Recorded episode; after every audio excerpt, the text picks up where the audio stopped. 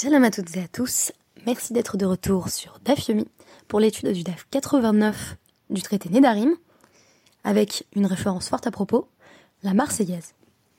Chacun, en France, connaît le refrain sanglant de notre hymne national.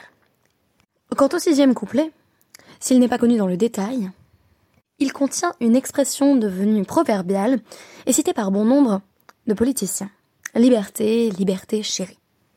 Transposons cette liberté politique dans le domaine des vœux, afin d'évoquer la libération féminine par le divorce. La question que nous nous poserons est donc la suivante. Qu'est-ce qu'une femme libre? Et enfin, à quel prix conquérir sa liberté? Ce DAF fera également écho au Dvar Torah que euh, Ruben Onigman nous a fait l'honneur de présenter dans notre synagogue, la Keilat Ayeka, hier, le 21 janvier 2023, lorsqu'il évoquait une anomalie textuelle liée au fait que pendant tout le récit des macotes, pendant toute cette élaboration sur les diplés toutes ces négociations entre Pharaon et, d'autre part, Moshe et Aaron portant la parole de Dieu, il est précisé que euh, le camp représentant les Hébreux demande une chose, et une seule apparemment, partir trois jours, euh, sacrifier à l'Éternel, vraisemblablement pour revenir ensuite en Égypte. Pourquoi cette anomalie? Pourquoi ce mensonge apparent? S'agissait-il tout simplement, comme on le pense à travers une première lecture, de faire passer la pilule?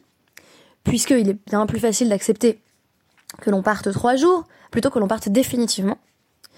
Ruben Enigman avançait que on peut y voir bien plus que cela. En effet, il est difficile de comprendre s'il ne s'agissait euh, que d'une petite sortie, euh, ne serait-ce que dans le but d'apporter des sacrifices à Hachem, il serait difficile de comprendre, disais-je donc, les réticences de euh, Pharaon et son obstination. À moins de dire, bien entendu, que Pharaon n'est lui-même qu'un pantin de Dieu. Mais le cas échéant, la question se pose de nouveau. Quel est l'intérêt de ce mensonge sur les trois jours? Puisque dans tous les cas, on sait que Paro va commencer par résister et va refuser. Et va enfin être terrassé euh, par la dixième plaie. Ne s'agit-il que d'une mise en scène visant à écraser l'Égypte? La perspective de Ruben Onigan, si je l'ai bien comprise, est la suivante. En réalité, quand on parle des trois jours, c'est aux Hébreux que l'on s'adresse, et non pas aux Égyptiens. Il ne s'agit donc pas de dire ne vous inquiétez pas, nos maîtres. Nous nous absentons trois jours afin de servir notre Dieu, mais nous serons bientôt de retour pour vous servir à vous de nouveau. Il s'agit plutôt de conditionner la possibilité chez les Hébreux d'accepter de vivre ce qui ne pourrait être, dans un premier temps, qu'une liberté temporaire. Je reviendrai sur cette question une fois que j'aurai explicité le rapport avec notre rêve du jour. Nous arrivons donc à la fin du traité Nédarien. Donc, il nous reste deux dapim à étudier. Et nous allons clore sur le sujet de la Farat Nédarim. Je disais que la Farat Nédarim est un procédé d'annulation des vœux qui ne peut être effectué que par le père d'une jeune fille, voire comme on va le voir aujourd'hui justement d'une très jeune fille, ou par le mari d'une femme. Quand l'annulation d'un vœu est effectuée par un sage, on parle plutôt de Atarat Nedarim, c'est-à-dire de libération du vœu. Le terme Hafara semble témoigner d'une disparition complète, sans équivoque et sans justification, à l'inverse de la Atarat Nedarim, qui, comme on l'a vu, procède par un système de recherche de pétard, c'est-à-dire d'ouverture, de sorte qu'on ne va pas simplement annuler le vœu d'une personne au pied levé, mais lui demander ce qui fait qu'elle regrette son vœu. Le mari ou le père n'ont pas besoin de s'embarrasser de ce genre de circonlocution et peuvent procéder à une annulation directe sans autre forme de procès. Mais tout au long du DAF 89, il est question de femmes qui entendent contracter des vœux pour une époque encore à venir. par exemple, une femme qui dirait Je ferai un vœu à partir du moment où je serai divorcée. Le cas échéant, Qu'en est-il? Rappelons qu'une femme qui est veuve ou divorcée est dans son propre reshoot. C'est ce que l'on va notamment apprendre de la première Mishnah du traité Kiddushin. Une femme qui est mariée et dans le réchoute de son mari. Avant cela, lorsqu'elle est encore jeune fille, elle est dans le réchoute de son père. On pourrait parler euh, de domaine, mais également de, de juridiction, si l'on veut. Ainsi que de responsabilité légale, puisque euh, père et mari euh, doivent notamment sustenter respectivement la fille ou l'épouse, bien que pour la fille, ce ne soit vrai que jusqu'à un certain âge, qui fait d'ailleurs l'objet euh, de débats dans la Guémara, nous en avons déjà parlé. Cette responsabilité légale se traduit donc par un certain pouvoir que nous avons défini jusqu'ici comme un pouvoir patriarcal limité. C'est-à-dire que la Guémara va nous dire, en réalité, on ne laisse au père ou au mari euh, qu'un laps de temps extrêmement restreint pour exercer ce pouvoir. Et euh, si le mari ou le père laisse passer sa chance, c'est fini et il faut désormais avoir recours à l'aide d'un sage. On nous dit donc dans la Mishnah Matniti. Vedener Almana ou Rusha Yakum Donc, on est toujours dans notre 30e Pérec de Bamidbar qui donne sa source à toutes ces lois de Afarat Nedarim. Euh, et on nous dit ici, mais, euh, il s'agit bien entendu du VAV de coordination, mais on peut y voir une visée adversative. Euh, tout vœu d'une femme veuve ou d'une femme divorcée tiendra pour elle, sera confirmé. Ketsan, Amra Hareni Nezira une femme qui est donc veuve ou divorcée qui dit Eh bien, dans 30 jours, euh, je deviendrai euh, ascète, donc Nezira, je m'abstiendrai de consommation des fruits de la vigne, je ne couperai plus mes cheveux et je n'entrerai plus en contact avec l'impureté rituelle liée à la mort. On peut effectivement faire ce type de vœu. C'est comme quand on dit euh, je commencerai un régime mais demain. Là c'est euh, je m'abstiendrai euh, de toute boisson et même de tout aliment tiré des fruits de la vigne. On peut dire ça commence dans 30 jours. C'est toujours très pratique quand on n'a pas envie de s'y mettre tout de suite. On dit à Falpi, Shenisset Betor Shloshimia, même si elle se remarie dans ces 30 jours, elle n'a faire.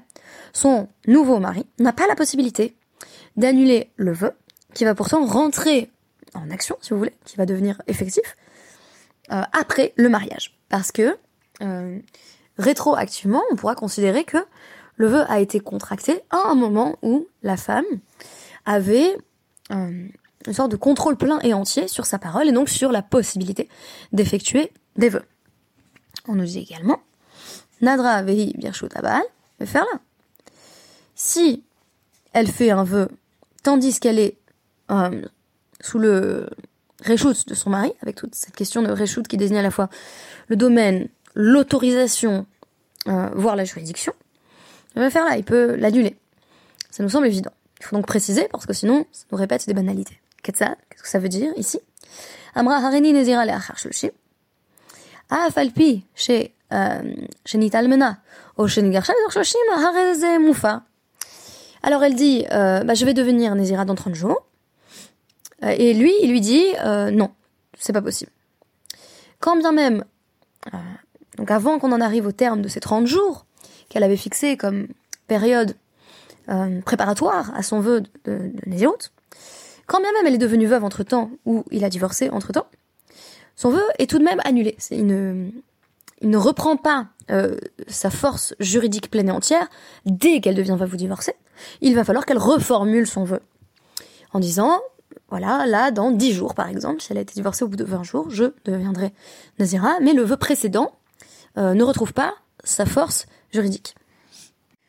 Plus encore, Nadra Abeyam Onidgar Shabo Bayam, Nadra Bobayam Onidgar Shabo Bayam, Erzira Bobayam, Aino à faire. Si elle a fait un vœu, donc, on a déjà parlé de, vœux qui pouvaient conduire comme ça au divorce. C'est-à-dire que le mari, au lieu de dire, bah, on va rester ensemble, mais je ne veux pas que tu fasses ça, je donnais des exemples de, de vœux de véganisme, le mari se dit, écoute, tu fais ce que tu veux, mais en tout cas pas avec moi, et donc, hop, divorce. Et c'est le regret immédiat, et donc on nous dit, Zira Babaya. Il la réépouse le même jour. Et là, il dit, écoute, on, let's give it a try, comme on dit en anglais. Euh, viens, on retente, et puis j'annule ton vœu, parce que c'est vrai que moi, j'ai pas très envie de vivre avec quelqu'un qui insérait ici euh, l'identité spécifique du vœu qui avait été perçu comme un vœu contraignant euh, par le mari, voire insupportable. Et non, il a à faire. Il ne peut plus l'annuler. Zéaklal. Kol, atzma, faire. Tel est le principe général. toute femme qui a été dans son propre échoute, qui a été sous sa propre juridiction, qui a été autonome, ne serait-ce que pendant une heure, le mari ne peut plus revenir et annuler. Et là, je me suis dit, ah ben ça fait écho quelque part à mon de Ruben Unigman, qui nous disait, en fait au départ, on dit aux Hébreux, ok, vous allez partir trois jours, peut-être même était-il envisagé de leur dire, ben voilà, vous allez revenir au bout de trois jours, ne vous inquiétez pas, on n'est pas sur un changement de paradigme euh, total, on n'est pas sur un bouleversement euh, de tous vos repères. En réalité, c'était prévu, oui, de partir trois jours. Mais une fois qu'on a goûté à la liberté, alors là, on sait très bien que c'est plus possible de revenir. On s'est trouvé un autre maître, et évidemment, Ruben Unigman évoquait le paradoxe qui veut que se trouver un autre maître, qui n'est plus nos maîtres en Égypte, mais Hachem, c'est en réalité trouver la liberté. Et désormais, il n'est même plus concevable de revenir. Donc quand, chez Aaron, vont dire à Paro, on va partir trois jours, etc., c'est un langage qui effectivement ne dit pas le véritable projet, qui est un projet d'émancipation. Qui d'une part pourrait, on peut l'entendre ainsi, hein, s'adresser aux Hébreux, en disant écoutez, vous allez voir, c'est que trois jours. Et d'autre part, peut désigner à l'intention de Paro une sorte de rupture totale. Quand on est en rupture totale vis-à-vis de quelqu'un, on dit je vais même pas commencer à me justifier. Je vais même pas commencer à t'expliquer pourquoi je m'en vais, combien de temps je m'en vais, qu'est-ce que je vais faire. On dit écoute, je fais mes valises et puis il n'y a, même pas besoin de, vraiment détailler. Donc, c'est pas tant un mensonge qu'une fin de non-recevoir. Et en ce sens, euh, Ruben Unigman soulignait que euh, Paro dit euh, au début, est-ce que je pourrais pas venir avec vous? Il y a encore une tentative de sauver le mariage, si vous voulez. Et pourquoi j'ai voulu faire ce parallèle entre le Dvar Torah de Ruben Unigman et ce DAF Parce que j'ai l'impression que il y aurait comme ça une connotation possible d'un mariage, bien entendu malheureux, entre les Hébreux et l'Égypte. Et on nous dit, non, c'est le moment, le moment est venu pour le divorce. Et c'est exactement ça, on nous dit, une fois qu'on a goûté à la liberté, une heure.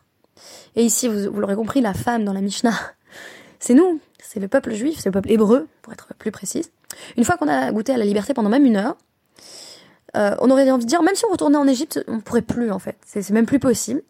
On n'est plus sous la même juridiction, parce qu'on a goûté à ce que c'est que d'être euh, euh, de, vivre pour soi-même en fait. Ne plus être euh, asservi aux velléités d'un autre. Le prisme féministe voudrait que l'on mentionne ici le fait que, en général, dans une société purement patriarcale, une femme ayant quitté ce qu'on pourrait appeler vraiment le réchoute, donc le, domaine de son mari, devrait retourner dans le domaine de son père.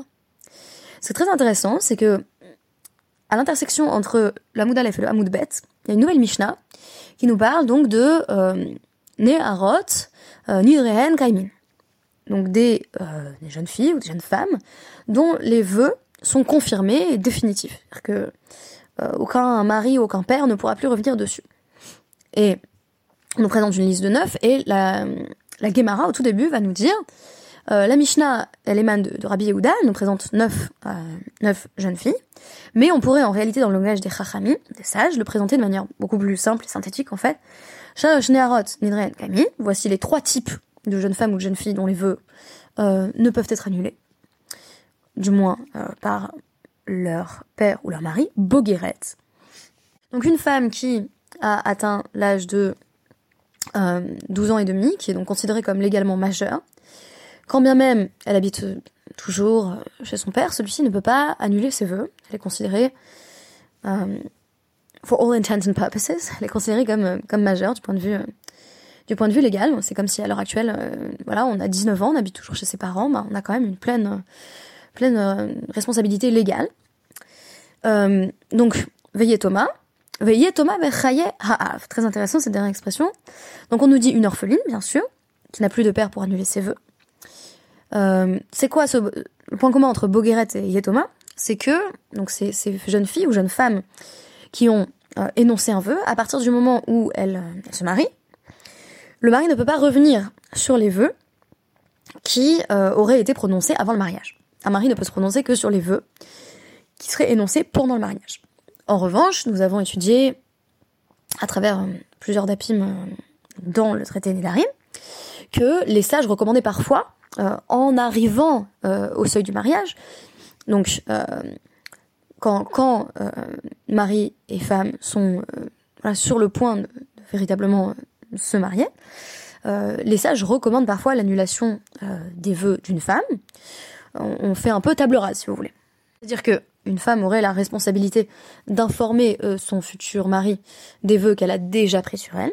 Et à ce moment-là, euh, si le mari dit ah non non là désolé, euh, le chidour il est terminé, euh, si t'es vegan, bah elle peut aller voir un sage en disant bah, j'aimerais ne plus être que j'ai vraiment très envie d'épouser Jean-Paul. Ou plutôt Shlomo pour la crédibilité du cas. Donc on nous dit en tout cas Bogueret et Thomas,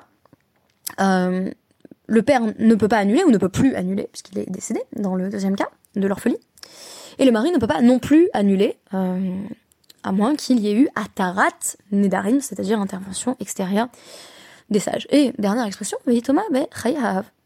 Et une orpheline du vivant de son père. Alors au départ, je me suis dit quoi, qu'est-ce qui se passe? Elle a perdu sa mère. Et en fait, après, en lisant des commentaires, on comprend que il s'agit euh, d'une femme qui a un père tout à fait en vie, euh, bien portant, une mère aussi, sans doute, mais qui a été mariée ou divorcée. Et donc elle est orpheline au sens où son père n'a plus la moindre autorité sur elle, qu'elle soit d'ailleurs euh, mineure ou majeure. Euh, à partir du moment où elle a été en quelque sorte émancipée de la tutelle de son père par le mariage, et ensuite qu'elle a quitté ce mariage, elle ne revient pas sous la tutelle de son père, elle est donc Yetoma Bechayav, elle est orpheline du vivant de son père, il ne peut plus rien légiférer en matière de Nedarim. Il ne peut plus se prononcer sur ses vœux, pour être plus précise. Bien entendu, la conclusion logique de tout ce qui vient d'être dit ne manque pas d'ambivalence, puisqu'on affirme que la clé de l'émancipation d'une femme vis-à-vis de ses vœux, les vœux étant d'ailleurs une pratique dont nous avons vu que les sages avaient tendance ne pas du tout la cautionner.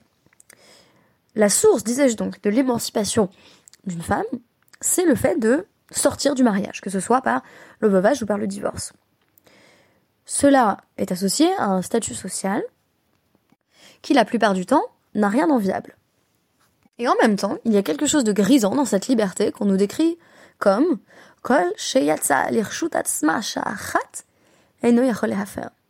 C'est-à-dire qu'à partir du moment où elle a pu déterminer sa propre identité, en dehors des demandes et des désirs d'un mari, quand bien même ce mari la reprend, il l'épouse de nouveau. On pourrait dire, elle revient a priori dans son reshoot. On dit quelque part, pas vraiment. Dire que, pour peu qu'elle ait goûté à la liberté, ne serait-ce qu'un instant, il y a quelque chose qu'elle n'oubliera jamais et qu'elle ne perd jamais, et un certain contrôle sur ses vœux que le mari ne va pas récupérer, du moins euh, dans la période où ils étaient divorcés. Là encore, l'analogie avec la situation euh, des Hébreux me semble évidente, au sens où on a un changement de maître un changement de base, si vous voulez.